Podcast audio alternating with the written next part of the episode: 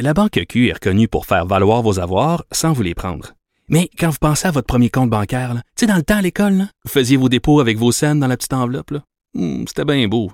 Mais avec le temps, à ce compte-là vous a coûté des milliers de dollars en frais, puis vous ne faites pas une scène d'intérêt. Avec la Banque Q, vous obtenez des intérêts élevés et aucun frais sur vos services bancaires courants. Autrement dit, ça fait pas mal plus de scènes dans votre enveloppe, ça. Banque Q. Faites valoir vos avoirs. Visitez banqueq.ca pour en savoir plus. Pendant que votre attention est centrée sur vos urgences du matin, vos réunions d'affaires du midi, votre retour à la maison ou votre emploi du soir, celle de Desjardins Entreprises est centrée sur plus de 400 000 entreprises à toute heure du jour. Grâce à notre connaissance des secteurs d'activité et à notre accompagnement spécialisé, nous aidons les entrepreneurs à relever chaque défi pour qu'ils puissent rester centrés sur ce qui compte, le développement de leur entreprise.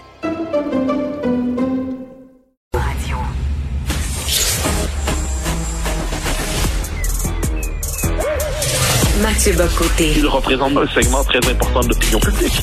Richard Martineau, Tu vis sur quelle planète? La Rencontre. Je regarde ça et là, je me dis, mais c'est de la comédie. C'est hallucinant. La Rencontre. Bocoté, Martineau. Alors Mathieu, je sais que tu veux parler de la déclaration là, de Anne-France Goldwater, mais, mais juste avant, juste avant, euh, alors que les femmes afghanes luttent contre les talibans, veulent se promener sans voile, euh, est-ce que Mathieu est là? Est-ce que Mathieu est là? Ah, on n'a pas Mathieu. Je croyais qu'on avait Mathieu Bocoté. Donc, on n'a pas Mathieu Bocoté, mais je voulais lui parler de ça, alors que les femmes afghanes luttent contre euh, le voile imposé de force par les talibans.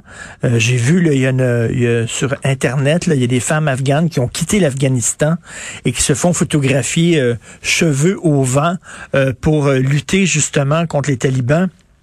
Pendant ce temps-là, tu as euh, Emmanuela Lambropoulos, euh, députée euh, libérale fédérale avec Mélanie Joly, qui vont porter le voile dans une mosquée à Montréal pour cruiser finalement euh, le vote euh, le vote des musulmans. C'est du clientélisme de bas étage. Je sais pas s'ils veulent avoir le vote, tiens, de, de, de, de, de nudistes, de gens qui pratiquent le nudisme, parce qu'ils vont se mettre tout nus. Est-ce qu'elles vont aller visiter les scientologues euh, et embarquer dans leur délire pour avoir leur vote? Est-ce qu'on va aller voir les témoins de Jéhovah? Non, mais tant qu'à faire le tour des religions, ce sont des religions. Ça aussi, les Raéliens, est-ce qu'elle va aller voir les Raéliens? Est-ce que, tu sais, à un moment donné, Christy, le gouvernement, tu sais, quand on parle de laïcité là, au Québec, là, laïcité, si tu veux rencontrer une communauté, tu les rencontres à l'extérieur d'un lieu de culte, tu ne les rencontres pas à l'intérieur d'un lieu de culte et surtout, si t'es pas musulmane, pourquoi tu porterais le voile? Et le message que tu alors même que des ra- rappelez-vous cette jeune fille là qui voulait pas se voiler et son père la battait régulièrement et elle voulait rien savoir, elle voulait pas porter le voile. Euh, le père finalement a été accusé, condamné euh, et cette jeune fille là voulait vivre librement. Alors pendant ce temps-là, Mélanie Joly porte le voile dans une mosquée. Qu'est-ce que tu en penses Mathieu, toi, Mathieu Bocoté de ça? Ben, moi, la, la- normalisation du voile dans notre société me semble étrange en tant que telle. Le fait qu'on doive, doive le tolérer, c'est une chose. Euh, dans l'espace, dans les institutions publiques, je, je- suis favorable à la laïcité, c'est pas un secret.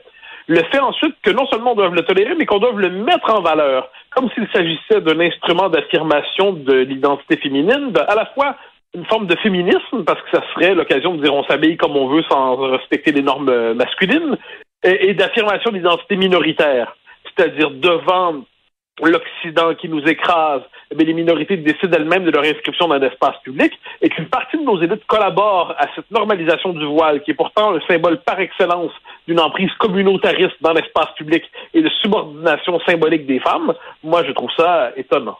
Et là, ils vont creuser le vote des musulmans. Mais les- les- nos politiciens doivent parler aux citoyens canadiens, pas à des petits groupes. là, pas à- on, va, on va parler, on va parler aux musulmans, puis après ça, on va parler aux... Voyons. Mais le multiculturalisme canadien a transformé fondamentalement la vie politique. Au Canada, on courtise par communauté, on courtise par lobby, on courtise par groupe. Euh, il faut se rappeler, par exemple, euh, Mme Lambropoulos, j'espère ne pas mal prononcer son nom, qui avait gagné son investiture de mémoire dans Saint-Laurent alors que Yolande James était pressenti. Pourquoi? Parce que la communauté grecque du comté voulait avoir une grecque pour la représenter. Eh bien, on est dans cette logique dans le, dans le multiculturalisme canadien où finalement on interpelle non plus des électeurs, non plus des, euh, des citoyens, mais des représentants de groupe. Et quand Marianne Monsef, pour s'en souvenir, a dit nos frères les talibans, c'était une manière de dire que dans son espace mental, elle est d'abord afghane avant d'être canadienne. Donc le Canada est un pays sans substance véritable. C'est le pays où, qui juxtapose toutes les communautés à, à condition, cela dit, de les rassembler tout autour d'un refus. C'est le refus du peuple québécois. Mais, mais écoute, euh, je trouve ça incroyable quand même, ce genre de clientélisme-là. Euh, ça en dit long sur, sur, sur le Canada. vraiment, c'est le, le, règne du multiculturalisme. C'est assez, c'est assez clair. Écoute, tu veux revenir sur les, les propos de maître euh, Anne-France Goldwater? Oui, la subtile, la délicate, la toujours perspicace Anne-France Goldwater, qui, pour une raison qui m'échappe, est persuadée de son propre génie, mais euh, bon, nul n'est maître de la manière dont il se voit lui-même, qui a utilisé la référence à la Gestapo pour parler du projet de loi 96 dans le cadre d'une conférence du Québec Community Network, le, groupe, la nouvelle version d'Alliance Québec. Ensuite, elle nous a dit que c'est pas vraiment ce qu'elle avait voulu dire. Donc, une référence à la Gestapo, comme ça, échappée dans la conversation. Euh, c'est une nazification des lois linguistiques québécoises. Nulle surprise, parce que cette nazification, nous y sommes habitués. Cette nazification fait partie de l'ordre des choses au Canada. Euh, quand c'était pas la nazification, ça peut être aussi quelquefois euh, les États-Unis de l'époque de la discrimination. Euh, on a toujours une référence, mais la référence au nazisme est utilisée pour qualifier un projet de loi qui, dans les faits, on s'entend, est cul de jatte, il est euh, manchot et il est édenté. Le projet de loi 96. eh bien, pour Mme Goldwater, la référence au nazisme est légitime. Ensuite, elle nous explique que c'est pas ce qu'elle a voulu dire dans le fond. Ah ben, qu'est-ce qu'elle voulait dire alors? Et elle dit, en tant que juive, je ressens ça ainsi. Ben, un instant, premièrement, cette prétention au monopole de l'identité juive est assez gênante. Je précise, soit dit en passant, que la communauté juive organisée elle-même, le CIDJA, a condamné cette instrumentalisation de la mémoire de la Shoah, la mémoire de l'Holocauste, la mémoire du nazisme pour faire le projet, le procès de la loi 96. Mais moi, ce qui me frappe à travers ça, c'est que c'est banal c'est banal. ces propos-là sont constants dans l'histoire du nationalisme québécois. La volonté de s'affirmer même minimalement est toujours interprétée à la lumière d'une horreur disponible. Et le Troisième Reich est la mémoire souvent utilisée pour faire le procès du nationalisme québécois. Dans les années 90, c'était aussi le nationalisme serbe. Il y a eu l'Afrique du Sud pour certains. Il y a la ségrégation. Et c'est banal. Quelquefois, certains vont dire, vous savez, la référence au nazisme est un peu polémique. Oui, effectivement. Donc là, on se dit, bon, on va essayer d'éviter les gros mots. Et sur le fond des choses, c'est la même chose qu'on a entendu au débat en anglais. Sur le fond des choses, c'est cette idée qu'il y aurait un système de discrimination généralisée et institutionnalisé au Québec. Bon. Eh bien, à un moment donné, il faut quand même voir les choses telles qu'elles sont telles qu'elles sont, c'est-à-dire c'est une haine normalisée. Nous le savons, la haine du Québec n'est pas un discours haineux, c'est une manifestation d'humanisme. Écoute, on se souvient dans les années 70, quand ils ont adopté la loi 101, le, gouvernement péquiste, Aislinn, qui était caricaturiste pour de Gazette, euh, faisait des dessins montrant Louise Baudouin en Ilsa, la Louve DSS, là, avec un fouet dans les mains, avec le petit, le petit chapeau avec l'insigne euh, de la croix gammée, là. Oui, c'est pas la première fois. Puis on se souvient que Lucien Bouchard et euh, Jacques Parizeau avaient été aussi nazifiés. Euh, ils avaient leur poursuivi le type, qui avait gagné de mémoire. Mais cette nazification, ça fait partie, je dirais presque du euh, de, la structure mentale du Canada anglais lorsque vient le temps de parler du Québec, et plus encore de nos rhodésiens locaux, euh, à, référence historique, référence ennemie, mais celle-là, je la trouve plutôt juste. Donc, une, notre minorité rhodésienne, chez nous, euh, qui est euh, qui est en fait euh, l'extension de la majorité canadienne anglaise au Québec, eh bien, n'a jamais toléré la remise en question du système mis en place dans les suites de la conquête. Et quand, à partir des années 60, il y a eu une relative remise en question avec la Révolution tranquille, elle a toujours interprété cette affirmation au fait qu'on pouvait être maître chez nous enfin Hein, euh, comme une forme de spoliation. Euh, Conrad Black avait dit de la Révolution tranquille que c'était, derrière la social-démocratie, c'est un système de spoliation des richesses d'une élite méritante, euh, l'élite du Golden Square Mile, et puis par une collection de francophones paumés qui misaient finalement sur l'État provincial pour être capable de dévaliser leur minorité riche. Bon, c'est pas surprenant, mais ce qui, puis là, on entend beaucoup dans le cadre de la campagne actuelle, c'est assez amusant. Tout le monde dit le Québec et le Canada ont jamais été aussi éloignés, tout ça, faut en tenir compte.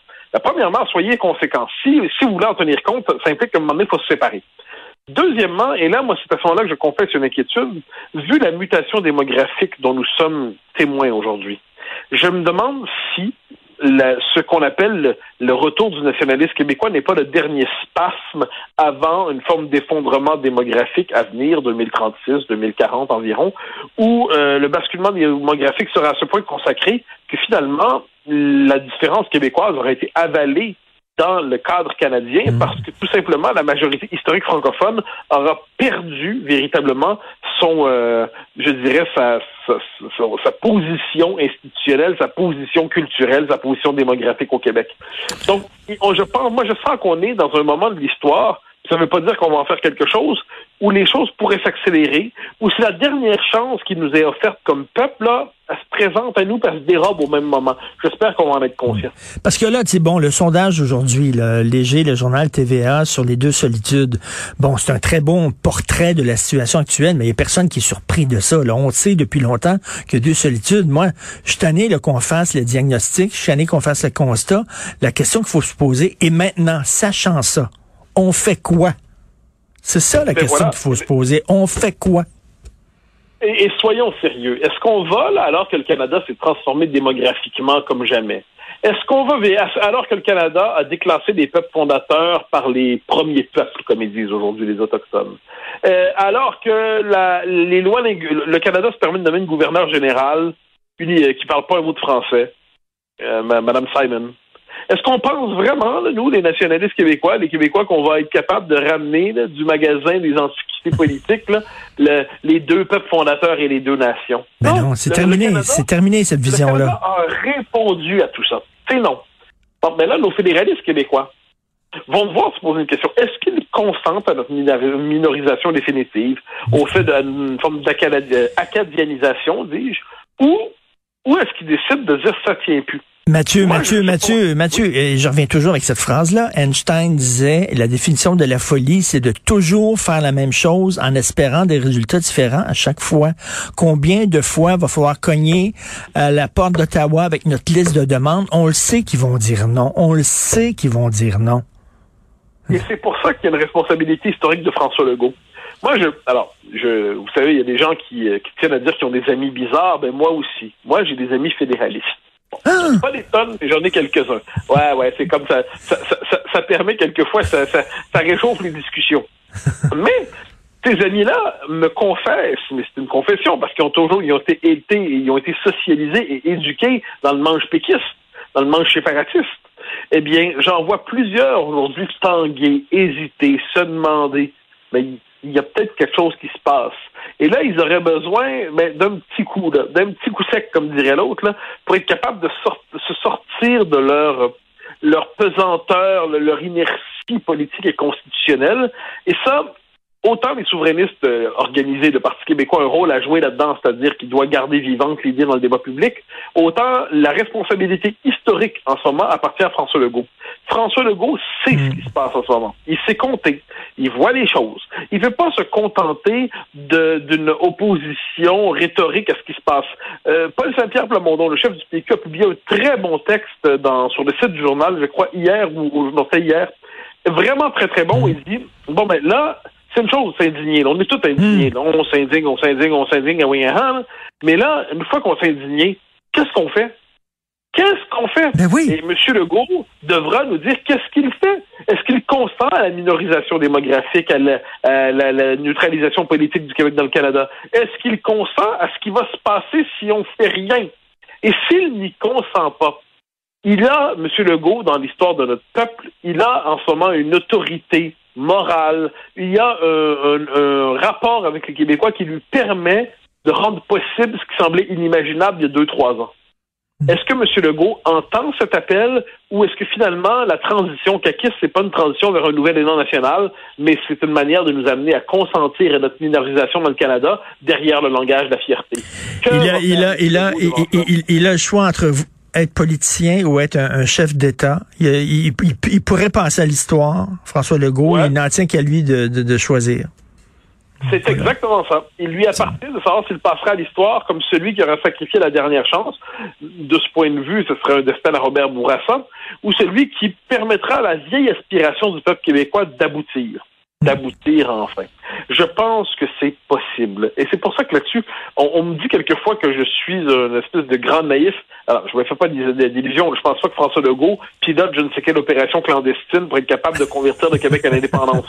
Je, je dis que le, poids des circonstances peut quelquefois forcer un homme qui sait compter et qui sait analyser à modifier sa position.